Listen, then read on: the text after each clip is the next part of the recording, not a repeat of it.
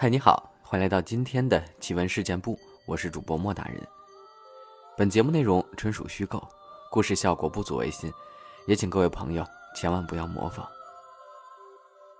今天这期节目呢，我们分享一些网友他们身边的经历。一曲离殇，半曲悠扬。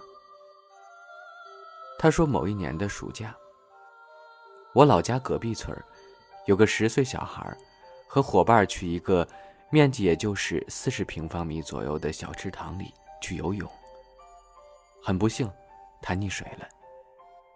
小伙伴们呢，赶快去叫大人来救。大人来了之后呢，他已经沉了下去。然后好几个大人下水捞了好久都没看到人。有人提议，把水抽干了吧。当天晚上就弄了两台抽水泵，抽了一宿，发现才抽了一小半关键池塘水也不深，也就一米二这样吧。按理说两台抽水泵一晚上早抽干了，可是水没见少。后来有懂的人就焚香。烧纸祷告，结果过了不到十分钟，那尸体竟然自己浮了上来。后来呢，大家在查看尸体时发现，小孩尸体腿上有两个黑色的手指印就好像被人抓住那样形成的。小孩的尸体被裹了席子就烧了，由于是意外死亡，还是小孩，不能够入祖坟，只能把骨灰埋在乱葬岗里。我小时候大概六岁的一天晚上吧，我正在睡觉呢，突然被人用手敲脑袋，然后醒了。父母当时在邻居家打牌呢，就我自己一个人在家睡觉。醒了之后呢，我就四处看看有没有什么东西，发现什么也没有，就又睡了过去。刚睡了一会儿吧，迷迷糊糊的又被敲脑袋给敲醒了。但醒来之后还是没有发现什么。等第三回我被敲醒，立马反应过来，往床头板看过去，发现有一个很细长的手指，还涂着红色的指甲油，在床头板与墙壁的夹缝的缝隙那儿，一点点的敲着墙壁，吓得我立马惊坐起来，接着手指就伸进缝里不见了。那天晚上一夜我都没睡着，一直盯着那个地方看，怕再有什么出现了。现在想想，小时候也是胆子大，没有喊叫，也没有逃跑。这个红指甲的手真的是挺可怕的。难言，他说，昨晚半夜我在家熬夜写小说，然后两点钟左右吧，肚子饿了，就到楼下便利店。买了个泡面。二十四小时的便利店。我家下面那个路口是五岔的，我听说五岔的路口都会比较斜。就在那时，我突然听见街上有小孩子的尖叫声，还有拖着铁链的声音，哗啦哗啦的，还听到了“我不走，我不走”这样的说话声。我以为是哪家的熊孩子半夜不睡觉出来玩呢。但是那个声音一直飘飘荡荡的，我还跟便利店阿姨半开玩笑的聊了几句，但是阿姨呢让我快点回家，可能要出事儿。我有点心慌慌的就回家了。回家之后呢，我就再也没听到那个声音了。后来看新闻才知道，我家下面这个路口下午四点的时候，有小孩被大车撞了，好像没抢救过来。想想铁链声应该是阴差来收人吧。因为我一天没出门，而且白天都在睡觉，所以没有注意到这个新闻。现在想想还有点后怕呢，半夜都不敢看窗外了。陈淑蕊，他说我是二零零七年从我们这边一所幼师学校毕业的，在江苏一家街道办的幼儿园。做代班老师，我记得有一年，我带的是托班，孩子年龄都还不满三周岁的那种。我们幼儿园的硬件条件在当时来说还算不错，每个班级都有独立卫生间和独立的午睡室，每个班的小朋友上厕所和午睡都不需要和其他班级的小朋友混合在一块儿。那年大约是零九年的样子吧，我们班有个男小朋友叫凯凯，他很招人喜欢，因为他自理能力相对比较好一些，吃饭、上课、游戏等等，都能和老师配合的很好。但是唯独午睡，他躺在小床上，总是一副很惊恐的样子。我当时没觉得有什么不对劲儿，因为托班的孩子年纪小。又是刚入园的，总有些情绪不好的时候。每天午睡，我都是坐在他旁边陪他一块儿，拍拍他，他就会好一点。但是开学已经快一个学期了，他每次午睡还仍是那种很惊恐的样子。我觉得很奇怪。照说已经一段时间了，早该习惯了，但是凯凯还是很惊恐、很害怕、很不安。有一天中午，我就问他：“你为什么老是一副害怕的样子？”他突然爬起来，站在小床上，手指着午睡间的门他说：“老师，门口有好多人，而且他们都没有头，要进来，你赶快去赶走他们吧，我好害怕呀。”我被他这话吓了一大跳。要知道，门口只有保育员阿姨在拖地板和整理教室呢，哪有他说的那些？放学时，我很委屈的跟他爸爸说了这件事儿。他爸倒是没什么，反而很爽气的说：“没事儿，我带他回去喊喊魂就行了。”后来，凯凯有差不多一个星期吧没有来幼儿园，是他爸爸带他回江西老家去了。我们在江苏。也不知道江西的习俗，但是自从凯凯爸爸带他回去喊魂之后，他再来到幼儿园，一直到大班毕业，都没有说过他看到没有脑袋的人这件事儿了。而且后来他午睡的也很好。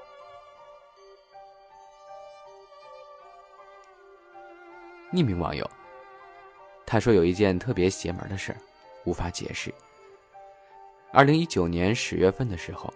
我跟我对象开车去北京延庆玩，当时是中午从昌平出发的，到延庆时已经是下午三点，目的地是山山水水的那种风景区，比较大，所以我俩一直玩到了晚上六点多吧，准备返回昌平。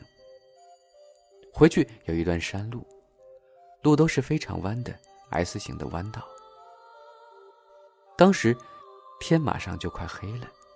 旁边没有路灯，都是高山。在转了几个弯之后，忽然路旁边的山脚底下，有四五个穿白衣服的人，在抖一块透明的塑料布。我俩经过的时候呢，他们都齐刷刷的回头看我们。因为车开得太快，而且天有点黑，看不清楚他们的五官，但明显能看出几个人诡异的抖塑料袋。我实在想不明白，十月份的北京，而且还是深山里，已经有些凉了。而且那地方前不着村后不着店的，怎么会有穿这么奇怪衣服的人在那儿抖塑料布呢？我俩继续开，快到小汤山的时候，前方要经过一段铁道，突然导航失灵了。正确的路线就是继续往前开，但马上过铁道时，导航就提示。偏航，请掉头，让我们从旁边的一条小毛道直行。我对象那天呢，大晚上的也是傻了，他以为自己真的走错路了，但又想不通为啥导航让他开进小毛道，他就听导航的，掉头往旁边的毛道上开了。我俩进了小毛道以后呢，路上都是碎石，没有水泥路，坑坑洼洼的。也没有路灯，两边都是树。我对象就打开远光灯，仔细看了一下路的前方，有一个山脚，根本没有别的路。我对象呢就骂了一句导航，又掉头往大马路上开。结果到了大马路，想要过铁道时，导航又提示偏航了，请掉头。于是我也开始怀疑我对象真的走错路了。我们俩又掉头去走小毛路。开着开着，我对象觉得这条路不对劲儿，因为以前根本没走过，也不知道这条路通向哪里。于是他又掉头回大马路上，一边开一边祈祷导航不要出问题了。结果这回我俩顺利的过了铁道，继续往前开，就一切正常了。不知道这个导航故障和刚刚遇到的那几个人有什么关联啊？天外飞仙，他说有些传说真的不是空穴来风，比如说人死以后会去哪儿？我看过有讲到人死以后先会去当地的土地庙报道，这个土地庙真的存在吗？忽然想到十多年前做过的那个梦，竟然好多情节都与对土地庙的描述对上了。有一个和我关系很好的朋友意外身故了，当时对我冲击还是很大的。当地习俗，过头七，家人要给他烧一些纸扎。我们这些朋友也商量着，明天一块儿再去送他一程。当晚呢？我梦见自己坐在一辆红色的小轿车里，车上一个司机，后座上还坐着两个酒店服务员似的少年。我们就去了一个古色古香的小院落。小院不太大，但是很幽静，就跟一个小道观、庙宇似的。我那个朋友就在里边，我想把他带出来，他却怎么也出不了那个门口。第二天一觉醒来。我感觉疲惫不堪，只当是自己思虑过度，才夜有所梦的。可没成想到了墓地，看到他家为他准备的那些纸扎，这不就是梦里的红色轿车、司机，还有那两个服务员吗？而梦里那辆小轿车又窄又小，说不出的别扭。车上那三个人又干又瘦，小脸煞白，面无表情，分明就是眼前摆着的这三个纸人呀。梦里可能真的就是那个永远都回不来的人了，而那个小院，应该就是传说中的土地庙了。Z，他说这件事呢，我印象挺深刻的，当时跟我妈说，她还不信呢。我很小的时候，大概在小学，有一次我跟我姐一个床上睡觉，我胆子一直很小。然后我爸妈呢在另一个屋子，当时住的是平房，大概是这样。我姐姐当时窝在被子里看小说，我害怕就去跟她一个被子，因为害怕我也睡不着，然后呢我就跟她一起趴在被窝里。过了有一会儿吧，我感觉很明显，有个人拽了我这边的被子，而且非常用劲儿，好像非要给我拽开。吓得我就跟我姐说：“你有没有感觉到有人拽被子？”她说：“你胆子怎么这么小？”过了一会儿呢，就没有人拽了，但是我特别害怕。差不多到天亮了，我才睡着。到现在我都不敢关灯睡觉，一般情况下我还会开着卧室里的电视睡。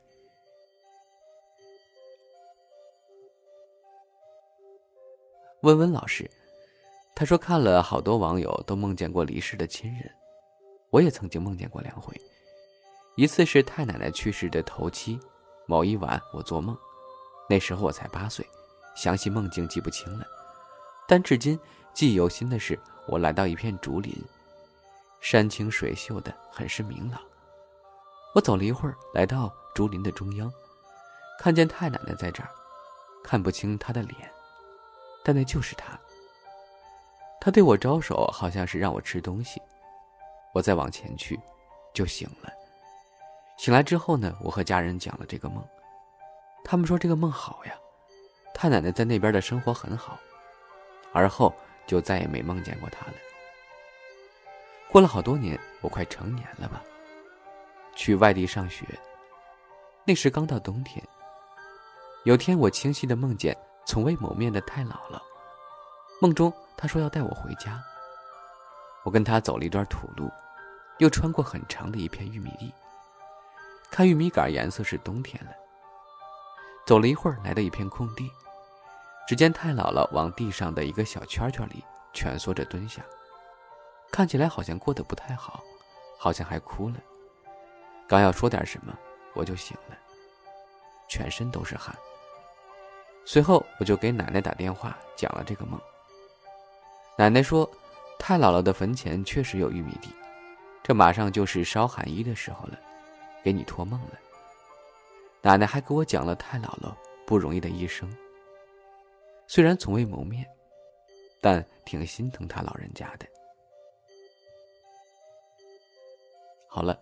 今天呢，分享了很多网友的故事，我觉得很有意思，希望大家喜欢今天的内容。